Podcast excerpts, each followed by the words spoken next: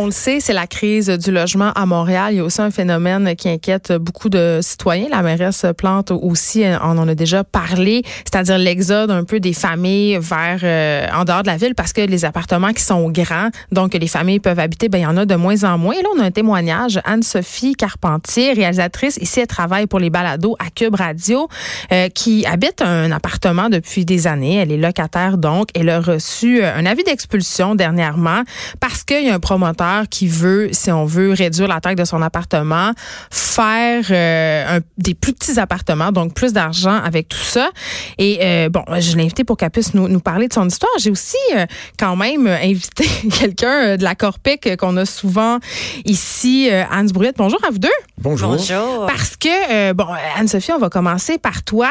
Tu as reçu une lettre d'expulsion, c'était le 13 décembre dernier, donc ça fait pas si longtemps, parce que là, cette compagnie-là qui a acheté ton immeuble t'enjoint à, à quitter finalement. Ben oui, tout à fait. Ça fait à peu près, je te dirais, un an qu'ils sont propriétaires, les nouveaux propriétaires du bloc où j'habite. Ouais. Euh, c'est une artère commerciale sur euh, Laurier-Ouest. Ça, c'est sur le plateau Mont-Royal. Ouais. Ah, Je veux juste dire que c'est un des quartiers les plus prisés, les Ouais. plus chers aussi pour clair. habiter. C'est ça. C'est incroyable à quel point ça se gentrifie. C'est devenu très luxueux là, comme quartier. Mais toi, ça fait longtemps que tu habites le plateau Ouais. Mont-Royal. Donc, C'est ça, moi, ça fait 20-25 ans là, que je suis sur le plateau. que tu habites cet appartement-là en appart-là, particulier? ça fait 6 ans à peu près, ouais. OK. Puis là, vous l'habitez à plusieurs. Tu es en colocation Exact. comme plusieurs euh, Montréalais. C'est un grand ceci et demi. Fait Ouais. qu'il y a trois chambres fermées. Euh, fait que c'est très agréable en colocation. C'est sûr que ça pourrait être pour une famille aussi. Mais nous, on est trois filles dans la trentaine. On peut pas vraiment se permettre d'habiter toute seule parce que les loyers sont très chers. Oui. Fait que la colocation, c'est parfait. Là. Fait que les, les grands appartements, je trouve ça tellement triste que ça soit subdivisé comme ça. Ben là, c'est ça. Parce que là, ce n'est- c'est pas un propriétaire occupant qui a racheté l'immeuble, c'est une compagnie. Et là, on veut faire euh, des plus petits euh, des plus petits logements. Toi, cette situation-là, évidemment, te désole parce que tu devras déménager. Ben tu n'as pas de recours parce que là, tu as appelé la régie du logement. Ben oui, tout à fait. Ils m'ont dit d'écrire au proprio pour contester. Fait que Ouais. je l'ai fait dans les délais. Mais à partir de là, tu sais, qu'est-ce qui peut arriver? Euh, je sais pas. J'ai pas encore eu de retour du proprio. Euh, mais ce qu'on sait, c'est ce que la régie dit aussi, c'est que, en fait, le propriétaire est dans son droit. C'est que la compagnie a le droit de subdiviser un logement comme ça. Euh, fait qu'ils veulent transformer mon 6,5 en 3,5 et 4,5. C'est-à-dire qu'ils vont faire des tout petits logements avec plein de pièces dedans. Euh, puis à partir de là, c'est des grands travaux, des grandes rénovations. Et puis ils ont le droit, six mois avant la fin du bail, de mettre fin à mon bail pour faire ça.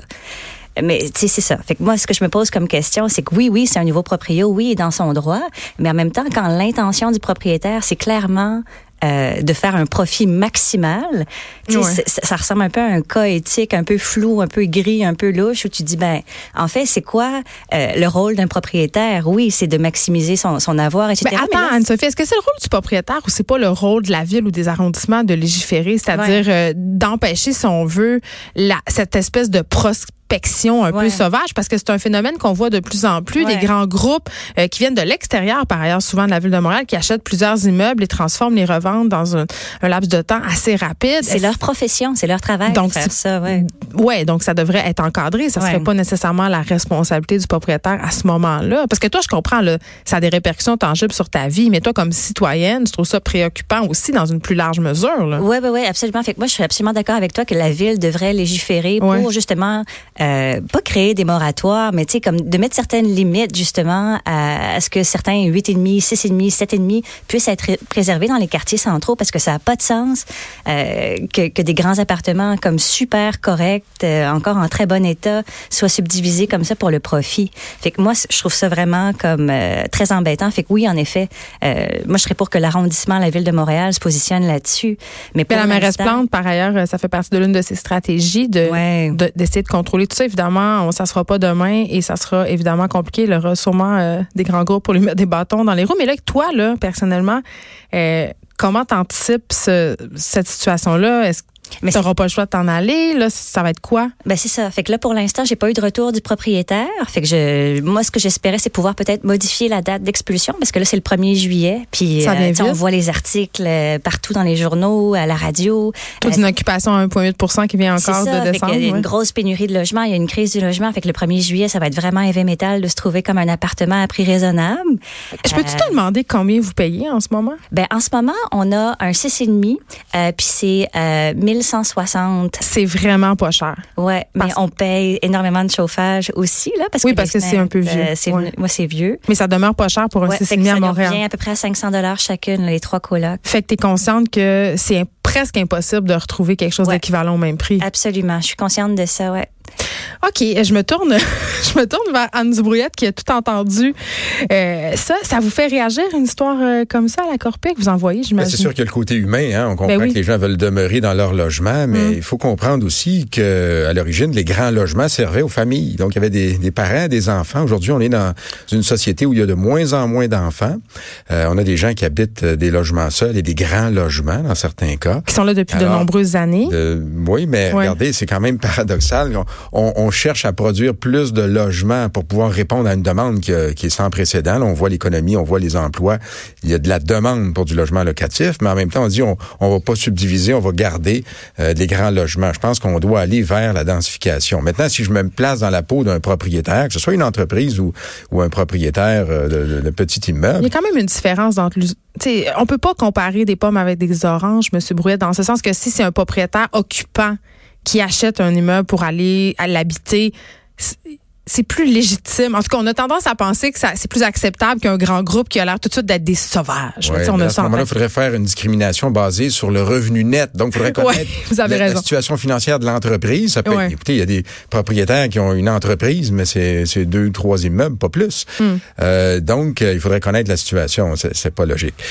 Regardez, les petits immeubles, il y en a, il y en a des, effectivement sur le plateau. Je sais que tout le monde veut vivre euh, au centre-ville ou presque. Alors, euh, il y a de la pression, euh, pas, pas, seulement que des promoteurs, des propriétaires, mais des locataires qui veulent vivre ici, mais il n'y en a pas de logement disponible. Alors, il y a de la pression. Ces gens-là sont prêts à payer plus cher.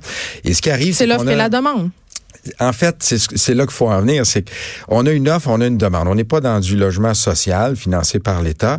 À partir du moment où il n'y a plus d'intérêt, que ce soit pour une entreprise ou un propriétaire, d'investir, de gérer un immeuble, d'avoir des difficultés, euh, mais d'être récompensé, euh, on, on, va perdre des logements. Ces grands logements-là, moi, je, je, je, vois aussi le bon côté des choses, c'est que le logement, au lieu d'être revendu en condo, il va être, euh, il va demeurer en mode locatif. En fait, si, si, si propriétaires honorent leur, euh, leur parole et là, ils vont devoir le faire. Anne-Sophie, je te vois réagir. Ben oui, c'est ça, ça, ça reste mystérieux. Comment euh, ça, ça, va se vérifier, bien sûr, mais euh, c'est sûr que c'est une. Ici, on parle d'une ce qu'on appelle éviction. Là, le, terme est dur, mais c'est le nom pour pour agrandis, pour subdivision. Il y a aussi des, des, des, des, évictions pour agrandissement, mais dans bien des cas, ça va permettre de sauver l'immeuble en mode locatif. C'est-à-dire que vous avez des immeubles en décrépitude, ça prend pas, pas quelques milliers de dollars, des centaines de milliers de dollars et vous passerez pas euh, ces dépenses-là sur euh, un ou deux locataires. Il va falloir peut-être effectivement subdiviser euh, les logements pour avoir plus de revenus et garder ce logement-là sur le mode locatif et non pas qu'il s'en aille sur Airbnb ou qu'il soit revendu en compte. Ça, on en a parlé la dernière fois que vous êtes venu justement de combien de temps ça prend pour les propriétaires rentrer dans leur argent. Là, des fois, c'est 40 ans. Donc, on s'entend que c'est pas nécessairement la terre en bois de bout qu'on nous annonce. par rapport aux intentions des propriétaires de louer ou de vendre les logements? Est-ce qu'il y a un moyen de le, savoir à l'avance? Comme Anne-Sophie a l'air un peu dans le brouillard, elle ne sait pas qu'est-ce qui se refait. Est-ce qu'il y a une façon légale de le savoir? Ben, c'est qu'en contestant, euh, il y aura peut-être pas un grand succès là, pour un locataire qui veut contester une, reprise ou une éviction. Sauf que le propriétaire a le fardeau de démontrer que son projet est sérieux. C'est pas une simple lettre qui a été envoyée, mais il y a déjà des plans qui ont été euh, hmm. euh, préparés pour euh, réaménager les lieux. il y a une autorisation de la ville qui a été obtenue. Et ensuite, ben, on va, on va vérifier si effectivement, après six mois, un an, est-ce que ces travaux-là ont été faits ou est-ce que c'est simplement un nouveau locataire qui, au lieu de payer 1070 va payer 1570. On s'entend-tu, M. Ouret, que c'est long, que c'est les 12 travaux d'Astérix, puis la plupart du temps, les gens abandonnent avant. Sont ben, C'est la même chose pour les propriétaires qui se font euh, flouer par des locataires. C'est toujours, si, on veut exercer un droit, et la loi prévoit des, droits et des compensations, il mm. faut, s'adresser au tribunal. Mais oui, c'est possible. Euh, c'est possible de le faire. En terminant, euh, M. Ouret, la Corpic, vous avez demandé à André Laforêt, la ministre, de modifier la réglementation qui freine la construction, la rénovation, parce que, selon vous, ça découragerait la gestion immobilière, puis ça pousse justement des logements hors du marché locatif. Donc, vous voulez faire partie de la solution parce que plusieurs personnes accusent les propriétaires de, de, de, l'avoir créé, cette crise du logement-là, alors que c'est peut-être, ben vous dites que c'est un peu gouvernemental. Écoutez, il s'est quand même construit des milliers de logements sur l'île de Montréal, même en, dans les banlieues au cours des dernières années. Donc, mm. c'est pas les propriétaires qui l'ont créé, c'est vraiment l'économie, l'emploi, l'immigration, beaucoup d'étudiants aussi en particulier à Montréal. Alors, ça crée une pression, il y a une demande. Il y a aussi moins de gens qui habitent les logements, donc des, beaucoup plus de gens qui habitent seuls un, mm. même logement. Alors, non. nous, ce qu'on dit, c'est que oui, on veut faire partie de la solution. Il faut construire plus de logements, des logements locatifs. ben, locatifs, mais à, des prix qui sont raisonnables. Mais comment y arriver quand vous avez des, des règles dans la construction? On pense à la loi R20 qui impose des salaires très élevés. Vous avez des, des, des, des normes d'urbanisme qu'imposent les villes. Euh, il y a des coûts très élevés. Du côté du locatif, ben faut garder l'intérêt des petits propriétaires qui souvent jettent la serviette, ne veulent plus gérer euh, des problèmes et revendent en condo. Il faut, faut garder l'incitatif. Anne Brouillette, merci. Vous êtes directeur des affaires publiques à la Corpic.